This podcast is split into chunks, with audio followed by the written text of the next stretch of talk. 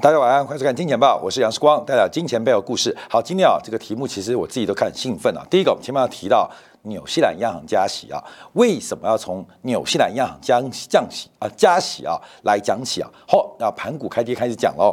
从这个一九八九年纽西兰储备银行法案从这边讲起啊，认可从三十年前啊，这个纽西兰的这个储备银行法案呢。来讲起为什么要看纽西兰央行在今天宣布加息啊？那另外都在今天部分，我们就再度的这个庆贺啊，油价昨天创七个月的新低啊，油价昨天创七个月新低，同时特别要观察这个油轮的租金连续三天喷出暴涨，这个油轮的租金跟油价。其实有点负相关哦。那到底发生什么事情？等会金铁杆的部分为大家做解读。我们先把这个纽西兰央行讲起来啊。呃，在今天啊，纽西兰央行宣布加息零点五个百分点，把这个官方的现金利率从原来的百分之二点五拉高到了百分之三。好，关键的背景是什么？背景是纽西兰的通胀很强，可是大家还有个注意一个特别的背景哦，全球的乳制品指数在过去这短短的两个月。跌掉了三成，全球的乳制品，特别是全脂奶粉，出现了大崩盘，代表什么意思啊？纽西兰非常仰赖乳制品的出口创汇，可是面对景气跟出口的逆风，纽西兰央行仍然选择大幅加息。那目前要观察啊，呃，因为因为央行啊，这个估计啊，在年底的这个呃明年第二季季度啊，这个利率将会升到百分之四点一。比先前预测更快，这个很多观众朋友可能已经忘记啊，在十年前，台湾的银行理专最喜欢推的就什么呃双利定存呐，就是汇率加利率啊，当时推纽西兰币的存款高利定存，那时候是很火红的哦。呃，很多投资人啊，可能现在都忘记了这个。我知道大家是健忘啊，韭菜就健忘嘛，因为你的寿命就只有呃一个月，所以你很健忘。还记得吗？什么南非币呀、纽币都是高利货币跟高息货币。那因为这过去这些年来，全球央行的不断降息，让高息货币逐步的淡出市场，淡出投资人的眼光。可是纽币跟南非币现在宣告。我回来了啊，高息货币啊，所以我可以估计啊，明年的理专在面对空头市场要推什么？推呃这个双利定存啊，高利高汇率啊。所以我们看到目前纽西兰的这个加息的展望跟预期比市场来得更高。好，为什么要看纽西兰央行？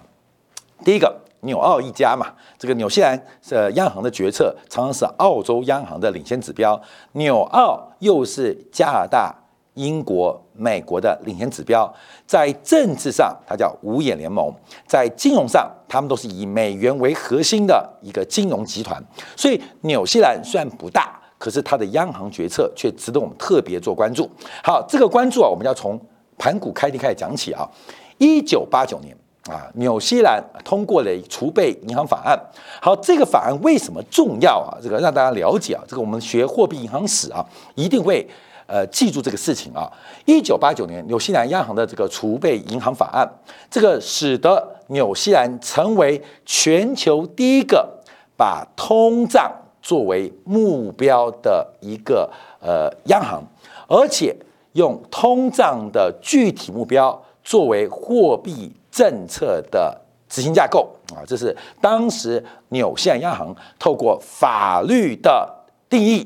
啊，正式通过以通胀为目标，通胀目标化来作为整个货币政策架构的央行，全球第一家，嗯，全球第一家。我们现在看啊，这央行是以货币政策啊，什么通货膨胀百分之二为目标。好，各位朋友，列为法律的第一家是纽西兰央行。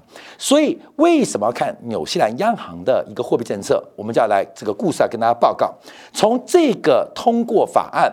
就知道这一次的全球央行的货币政策的态度跟大家想象不一样。好，这个背景啊，是一九七年一九七年代，尤其是第一次石油危机到第二次石油危机之后啊，这个全球的这个央行被动紧缩，因为通胀很难控制，一加息物价就下跌，一放松物价就暴冲，所以使得各国央行在面对物价的数据当中出现了一个非常手足无措的态度。那为什么？主要的原因是当时的央行他们的主要。观察目标并不完全是通胀，而他们观察的更多的是信贷的数量，还有货币的利率。所以纽西兰央行为了跟市场沟通，正是把通胀作为一个核心的指标，把核心把通胀当做一个目标，把这个目标定义之后，让市场可以了解到，不管是利率的价格政策，还是印钞的数量政策，都要福音于。通货膨胀的目标，所以这是纽西兰央行开始做的哦。啊，注意啊，一九八九年，我不知道很多观众朋友出生了没有？这是中央银行制度的一个重大突破，重大突破。好，那我们观察啊，它的背景啊，就是在七年代、八年代，这个通胀不断反复。石油危机影响嘛，还有这个后来引发了包括了供给侧的一些这个供给学派的一个这个抬头跟改变啊。我们看七零年代跟八零年代，因为全球物价非常不稳定，不是纽西兰不稳定哦，全球的物价都不稳定。而纽西兰的消费者物价持续维持在百分之十到百分之十五左右，远远高于其他的。贸易伙伴，所以使得纽西兰央行跟纽西兰的国民遭遇到极大的压力。可是民主任期啊，任期制的民主政府并不愿意用大幅升息的方式来管制物价，使得使得这个物价高涨成为一个僵固性，成为一个长期预期固化的结果。没有一届政府希望把利率拉高来消弭通胀，而纽西兰央行它因为是一个小型的。开放型经济体遭到极大压力，一直到一九八四年七月份，工党上台。工党啊，我们一听就叫左派政党啊，就发现啊，这个人民非常水深火热。虽然薪资走高，虽然收入不错，可事实上所有的实质薪资跟购买力都在下滑，受到物价走高影响。所以左派政府上台之后，就把控制通胀。列为一个关键的优先项目。到了一九八八年的时候，时任财政部长啊，这个道格拉斯接受媒体采访的时候，哎，观众来哦，为了避免民众误认为误认误认央行安于高通胀率，所以表示通胀目标应该定在百分之零到百分之一左右。好，观众朋友，这四十年前的故事，现在重新再一次。因为大家习惯了低利率，大家也以为央行会容忍高通胀。可是，在一九七年代到一九八年代初期，这个通胀难以控制，最重要原因就是央行的沟通失败。所有人都吃定央行，吃定任期制的民主政府，不可能用高息、高利率的方式来打击短期的物价。哎，吃定你了嘛？是吧？景气不好，那选你就不要选了。所以从工党一九八四年到一九八八年，整个这个纽西兰财政部就直接表明啊，直接表明，为了避免，因为长期以来是这样啊，一九七零年、七二年到一九八八五年都这样，为了避免民众误认为央行的高通胀的容忍度，所以直接把目标给定死，没得商量。用法律的方式给定死，那从此以后，纽西兰的央行就有了一个法定指标。第一个给政客解套了啊，政客就没有，政客说我管不到啊，因为法律这个纽西兰的储备银行法规定的嘛，我们政客就可以解套了嘛。而这个纽西兰央行升息跟我们政治没关系，我们是尊重它独立的货币地位哈，独立的央行地位。所以当时定这个法律，主要叫打掉打掉投资人、消费者。企业跟市场对于央行的误解啊，对于央行的误解啊，各位是不是像现在哦？我们都要继续讲下去。好，那这个发生什么事情啊？后来纽西兰央行把这个通胀目标化的机制啊，从一九七年、一九八零年拉到百分之二左右，成功的控制物价，让很多的先进的经济体央行在九零年代开始。跟进啊，开始跟进，仿效纽西兰的，包括加拿大、英国、瑞典、澳洲跟日本。日本现在不是就是维持零利率吗？希望那个通胀能够维持到百分之二以上。什么原因？就是把通胀目标化。那类似用通胀作为一个货币机制的，还包括谁？欧洲央行、瑞士央行，包括美联储。所以，我们看到为什么各国央行会定一个百分之二的通胀目标？其实，所有这个目标，它的法律基础、它的法律经验，国民要做这个，因为这是海洋法系的国家啊。这个西方国家海洋法系国家，他们立了一个标准行为的一个案例，而这个案例就成为一个海洋法系的条文。所以纽西兰订立这个法律，让所有全球海洋法系，甚至影响到大陆法系的国家都跟进啊，都跟进。所以为什么现在我们看到各国央行会用通胀目标来形容？哦，通胀目标百分之二，通胀目标超过百分之二。那为什么这个目标全部都来自于纽西兰央行？好，那纽西兰央行的一个升息举措，让我们回想到现在市场的一个态度跟变化。好，各位，我们就要看一下，因为啊，这个过去啊，从九零年代到本世纪初到次贷海啸之后，市场上普遍都有共识，就是美联储的 put 啊，以前叫做 Bernanke put，后来叫做耶伦 put 啊，叫鲍威尔 put。什么叫做 put？put 是个卖权，就是看跌的卖权，就是股票自然价格下跌的时候。卖权会赚钱，那为什么叫做央行的 put？为什么叫央行主席的 put？就是因为有他们在，他们不可能容许资产价格的长期修正，不可能容许高失业率的长期发生，所以过去都有这种想法。好，我们看现在市场的定价就出现了非常严重的变化，红色线是目前美联储几乎是公开的。加息路径，可是从欧洲美元的利率期货做观察，完全不同哦。就是这波加息会很快，可后面降息会更快。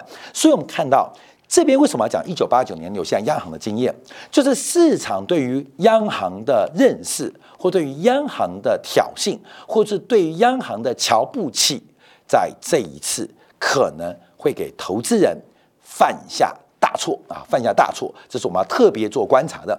那我们再往下关注啊，因为包括啊，在六月十四号公布的点阵图也提到，到二零二三年都会加息。在七月十八号已经把利率拉到百分之二点二五到百分之二点五左右。在九月二十二号，美联储有没有可能进一步的维持零点七五个百分点的加息？国民要特别留意啊，这一次的加息跟大家报告，我们从七月份就开始修正，一定会比大家预期来的高。而且会比大家预期来的久，美联储的官方利率甚至有可能来到百分之四的水平以上，也就是美国国债的收益率也有可能来到百分之四以上的水准。好，所以我们要特别做关注。关淼，我们看价格，看价格，这个这是十年期国债的价格。这是十年期国债利率啊，这两个是同相关的，我们就观察。好，关面我们先看一下这十年期国债价格，我们是从一九八零年代初期抓过来的，长期的多头，长期的牛市，其实在今年的上半年跌破了，跌破了什么？跌破了长期的上升轨道。这是一个非常重要趋势改变的讯号，而这一旦趋势改变，它不是三年五年可以出现转折的。为什么？因为在我们今年上半年所见到的债市屠杀、金融业的资产减损，今年上半年嘛，这根本是个屠杀。它这个屠杀是改变了过去近四十年来的长多架构，这个长多已经宣告尾声。哎，观众朋友。这个头部啊，你拉一下，其实头部已经早就出来了，是在今年第一季跟第二季的时候做确认啊，做确认，不是头部刚成型哦，头部早就成型了，只是在今年的上半年做确认，这是一个债券商品长空的开始。好，我们从利率水平做观察，那反向。这个利率啊，从这个一九八年代最高到百分之十四、百分之十五，到现在最低的时候一度来到百分之的零点六啊，这个跌的利率非常多。那在今年的第一季，它正式突破长期的下跌通道。好，各位，我们讲这个什么原因啊？来来来，我们再看价格，哎看价格，这是国债价格哦，国债价格，各位有没有涨？有涨，会跌会跌，会不会涨？会涨会不会跌？会跌会不会涨？会涨会不会跌？会跌会不会涨？会涨会不会跌？会跌，只是越走越高，越走越高，越走越高，看到没有？你懂意思了吗？就是它是会跌的啊，只是它不是一直跌啊，长期低点不破，高点会过。现在我们面对的市场，从固定收益商品的债市，再到股市，过没有？天天跌吗？天天跌吗？我跟你讲，最近啊，从六月份、七月份啊，严格来就六月到七月，七月到八月，我们在六月十四号就看到这个转折啊，反弹两个月而已哦，反弹两个月而已哦。很多人改变信仰哦。今天早上开题啊，我跟我们小编我说：“你们怎么看那么短呢？看那么短？”我还记得，我们就问我们那个摄影师，我们的资深摄影师啊，那时候不是开个玩笑吗？那时候说群创二十三块啊，最低跌到十块，经过两个月的疯狂反弹，弹了两成，也不过十二块。好，各位没有？所以很奇怪啊，就是我们面对一个大趋势，一个送分题。一个赚钱行情，可是为什么在这个趋势过程当中，短短的两个月会让你动摇呢？会让你改变信仰呢？这是一个超长期的趋势正在发生啊，正在发生。好，那我们再往下观察，值域曲线。还有两年债跟十年债的利差，目前啊仍然是非常低迷啊。两年跟十年期的国债利差高达四十六个 BP 啊，这个就代表有问题啊。好，我们从这些曲线看得很明显。现在最新的是蓝色这一条，好，看到没有？市场的强大力量必然会把这条直曲线变成正斜率，变成正斜率。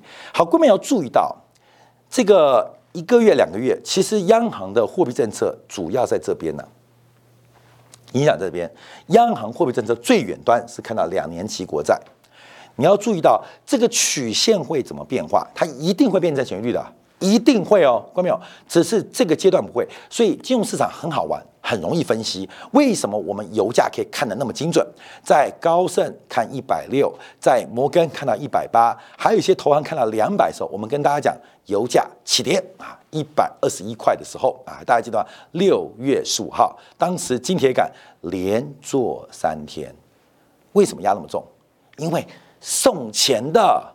送分题来了，好，闺蜜，我们再给大家一个送分题，这个必转啊必转，直率曲线不可能长期出现这种凹折或是负斜率发展，不可能，它一定会变成正斜率变化。好，怎么变正斜率？一个是短端利率往下，一个是长端利率往上。短端利率往下，代表美联储的加息接近尾声；长端利率往上。代表景气复苏开始啊，景复开始。可是利率往上，就代表债券价格大跌，资产价格、资产端的收益可能变化，也代表大家对于资金的要求报酬可能改变。好，各位朋友，那到底是短端往下还是长端往上？哎，呃，学过几何都知道，要看截距啊，截距。什么叫截距啊？直线曲线呢，有一个月做观察，一个月天生就长那么高啊，各位朋友。它就一个月期就那么高，你说短端往下有多少空间呢？一定是长端往上了。所以到明年底啊，美国十年期国债收益率随随便便挑战新高，甚至再创新高，是轻而易举一定发生的必然事件啊，必然事件啊。所以我们常讲这必然是，各位那就很妙了。它这次高点，十年期国债收益率最高是百分之三点四八嘛。这个高点不是高点啊，各位，这个高点不会是高点，这个高点不会是高点它一定会过高，代表过去这两个多月、三个月的债券市场的反弹，基本上已经得到了一定的技术面的修正的满足，另外一波的跌段正在酝酿当中，大家要特别做观察跟留意啊。所以这些有些持续曲线的必然变化，这是自然力量，它必然会呈现这个结果。从截距。来判断短中长的利率水位跟价格，它必然会出现突破过高的发展。好，最后我们观察最近为什么反弹？因为最近是央行的空窗期。可是从纽西兰央行今年的动作就告诉我们，虽然它是空窗，但不代表事情已经要转折或结束，而代表新一波的加息潮会令大家跌破眼镜，加息潮正在蠢蠢欲动。提醒大家要特别的谨慎。